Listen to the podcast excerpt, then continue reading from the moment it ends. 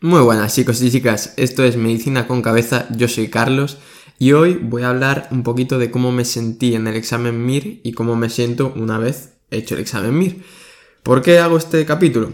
Pues porque me gusta ser honesto, he ido exponiendo un poco toda mi preparación y me gusta exponer pues cómo me he sentido mal en algunos momentos, cómo me he sentido el día del examen, cómo me he sentido después del examen y mi resultado final, sea bueno o malo. Porque a mí realmente lo que me importa es mi opinión, no la opinión de los demás. Si me sale muy bien, perfecto. Si me sale muy mal, mal por mí, porque me sentiré yo mal, pero me da igual que los demás lo sepáis.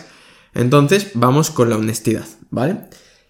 El día del examen, ya hice un podcast al respecto pero, claro, no había llegado al examen. Entonces, una vez llegué a la ciudad en la que hacía el examen, comí y sobre las 2 y cuarto, 2 y 20 me empecé a poner un poquito nervioso, porque a las 2 y media salía para la Facultad de Medicina de Santiago de Compostela, que era donde hacía el examen.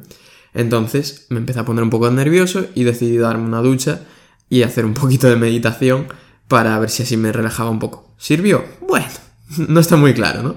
Pero llegué al sitio del examen y eh, había muchísima gente. Yo me esperaba que fuera gente, pero no tanta gente en esta sede, porque la verdad es que había poca gente de Santiago como tal haciendo eh, o preparando el MIR en Santiago, muchos se fueron a Asturias, etc. Y claro, mm, yo de repente veo tanta gente con tantos familiares y me agobié un poco, pero encontré a mis amigos, etc. y estuve relajado. Te llaman y tienes que entrar a la facultad y haces una fila, por así decirlo, un grupo, y te van llamando por orden de lista. Yo me apellido Yebra, con Y, ¿vale? O sea que soy el último. Bueno, no fui el último, había alguien con la Z. Pero claro, tienes que estar allí esperando y fácilmente entramos a las 3 y a las 3 y media fue cuando me llamaron a mí. Entonces estuve esperando media hora y la verdad puedo decir que estaba bastante relajado en ese momento. En algún momento, pues evidentemente te pones un poco nervioso, pero estaba relajado. Y una vez te llaman, la verdad es que las chicas que nos vigilaron, encantadoras, tenían una sonrisa, aunque con la mascarilla evidentemente no se ve, pero te transmitían mucha paz y eso se lo agradezco porque es una situación en la que si llega a estar alguien que fuera más arisco, pues lo podrías pasar peor, pero les decías, eh, buenas tardes, buenas tardes, mucha suerte, no sé qué, y eso siempre ayuda, ¿no? Entonces entras y yo me senté. Y eran las tres y media. Entonces podías ir al baño, etc. Y la verdad es que yo en ese momento estaba muy relajado, muy relajado porque había hablado con mi madre y con mi novia y me habían dicho eso, has estudiado, disfruta y intentaba poner eso en práctica, ¿no? Intentaba disfrutar del examen porque tanto tiempo estudiando, la verdad creo que lo llevaba bien preparado, pues tenía que disfrutar del examen. ¿Qué pasa? Que llega el momento de que te entregan el examen, sigo tranquilo. La verdad, una de las cosas que más me preocupaba era cubrir mal la plantilla, pero no cubrir mal de saltarme una respuesta, hacer mal las X, eh, tachones, porque soy un poco eh, descuidado en esas cosas. Y, era una de las cosas que más me preocupaba. Y eso va a tener importancia, ya lo veréis. Entonces, eh, nos entregan los exámenes, tienes que tenerlo boca abajo, etcétera, miras que todos los datos estén bien, todo está bien, y llega el momento del examen. Empieza. Eran las 4 y 13, me acuerdo, porque la hora de finalización eran las 8 y 43, porque teníamos 4 horas y media. Y antes de nada, yo quiero decir una cosa. Yo siempre en todos los exámenes de la facultad he acabado rápido porque cuando me concentro razono rápido y las que sé las sé y las que no las sé no las sé. Entonces no le doy vuelta a una pregunta que no tengo ni idea, no le doy mucho las vueltas. Si puedo razonar algo sí que lo intento, ¿no? Pero habitualmente cuando hacía un simulacro en la academia me sobraban 40 minutos, 45 más o menos, ¿vale? Empieza el examen, yo siempre me saltaba las preguntas de imágenes porque habitualmente me costaban más, entonces empiezo por la primera pregunta post imagen. Eran 210 eh, preguntas, 25 de las cuales con imagen, que en la academia estábamos haciendo 30, porque como subieron el número de preguntas en nuestra promoción, pues pensamos que subirían, bueno, pensamos, pensaron que subirían las preguntas de imagen, pero no, se quedaron en 25, y empecé la pregunta 26. Empezó el problema. ¿Por qué? Porque la primera pregunta o las primeras cinco preguntas eran de cosas que ni me sonaban. Potenciales de acción del músculo liso en relación con la motoneurona alfa. Y yo, pero, pero ¿esto qué es? O sea, he estudiado 18 meses para que la primera pregunta no tenga ni idea de lo que me están preguntando. Y entonces ahí ya me puse nervioso. Me puse nervioso porque, claro, yo siempre lo he dicho, yo en todas las cosas que hago intento ser el número uno. No quiere decir que evidentemente sea consciente de que ser el número uno de, del MIR o de lo que sea es muy difícil porque hay mucha gente que está trabajando, que es muy inteligente, etcétera, ¿no? Pero siempre intento ser el número uno porque así me esfuerzo más, ¿no? Y claro, tú la primera pregunta ves eso y dices, vale, o sea, esto está yendo mal. Y me tiré mucho tiempo intentando razonarla. Esa, la siguiente, la siguiente y a lo mejor las primeras 30, 40 preguntas no estuve cómodo. No me sentía seguro respondiéndolas y por ello gastaba mucho tiempo. Y claro, a lo mejor mucho tiempo piensas que son 5 minutos, pero es que en un examen como el MIR, que son 210 preguntas, y tienes cuatro horas y media, más o menos te toca a un minuto y medio, un minuto 40 segundos por pregunta. Entonces, con que ya estés gastando dos minutos y medio por pregunta, ya estás gastando muchísimo tiempo. No es que estés cinco minutos en una pregunta, es que a lo mejor entre que la lees, te pones un poco nervioso, lees las respuestas, vuelves a leer la pregunta, te das cuenta de que no tienes ni idea de lo que te están preguntando, vuelves a leer las respuestas y dices, vale, estoy muy, pero que muy fastidiado con esta pregunta. Y así fue un poquito las primeras 30, 40 preguntas. No estaba a gusto, no me sentía cómodo, eh, dudaba bastante de mi resultado, porque claro, yo pensaba, joder, pero es con este examen yo, yo que quería ser el número uno, es que no me veo que me salga ni bien. Entonces, bueno, fui avanzando, fui avanzando y llegó un momento que eh, estoy más o menos en la pregunta 125, es decir, llevo unas 90 preguntas hechas, me quedan 120 preguntas y me doy cuenta, miro el reloj y me quedan 100 minutos, 110 minutos, o sea, me queda menos de un minuto por pregunta. Y yo digo, esto nunca me había pasado. O sea, habitualmente yo llegaba a la mitad del examen y me quedaba más de la mitad del tiempo, pero mucho más de la mitad del tiempo. Y entonces me agobio, me agobio mucho, pero mucho, mucho, mucho. Empecé a tener palpitaciones, empecé a que se me dormía la boca, eh, a respirar mal. Porque claro, en mi cabeza lo que se pensaba era, ¿cómo es posible que tú, que has estado haciendo bien los simulacros, que has estado estudiando todos los días, que mm, sabes cosas, no vayas a acabar el examen. Pero, pero, ¿cómo te está pasando esto? Nunca antes te pasó. O sea, nunca antes me quedé a... O sea, siempre acababa en la media hora antes del examen. Nunca me quedé a cinco minutos de acabar o algo así. Y claro, esos pensamientos pasaban por mi cabeza. Entonces seguí haciendo preguntas y las empecé a hacer más rápido. Eh, en vez de razonarlas tanto, yo leía, decía, vale, ¿esto qué creo que es? Infarto de ventrículo derecho, pa, pa, pa. Entonces, por eso uno de los motivos de que no sé exactamente cómo me ha salido.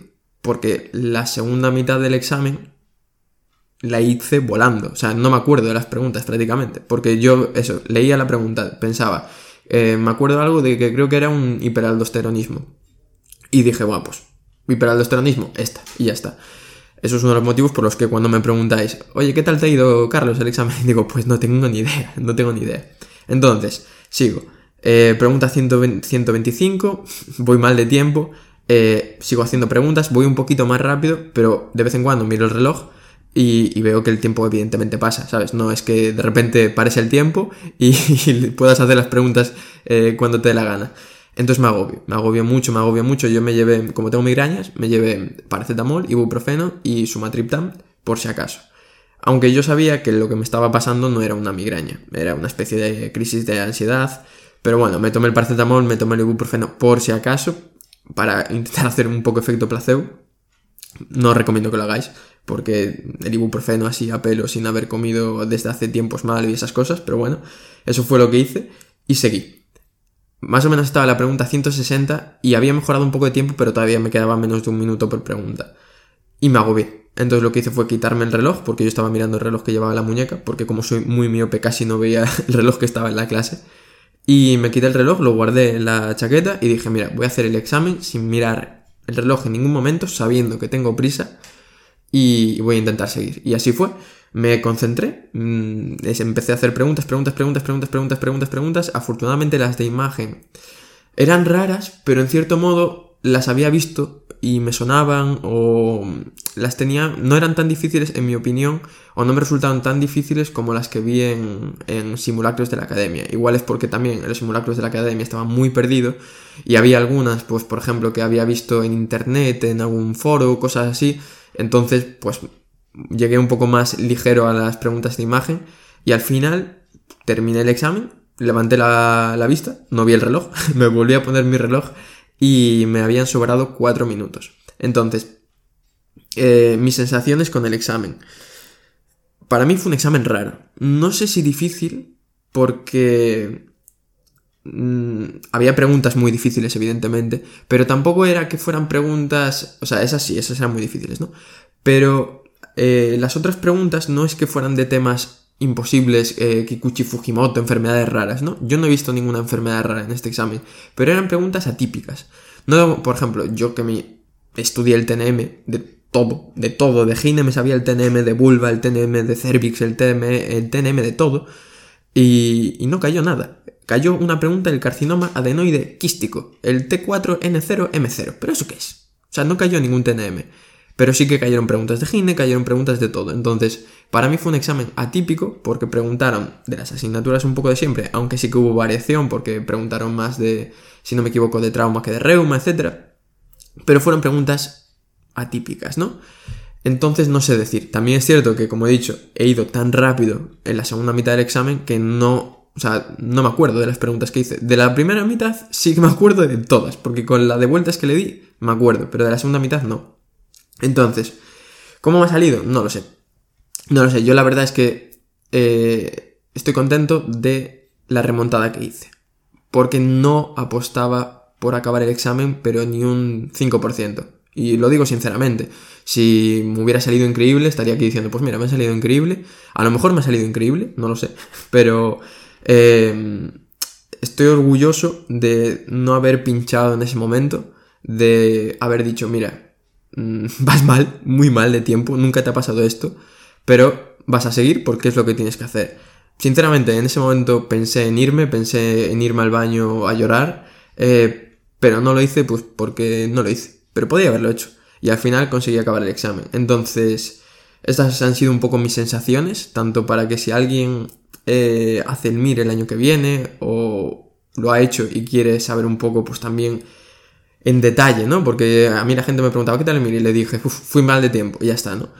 Pero a lo mejor sirve para alguien mi experiencia, cómo me sentí, para que si tú lo haces el año que viene, pues puedas mm, sentir cosas parecidas y digas, pues mira, esto no solo me pasa a mí, le ha pasado a mucha más gente.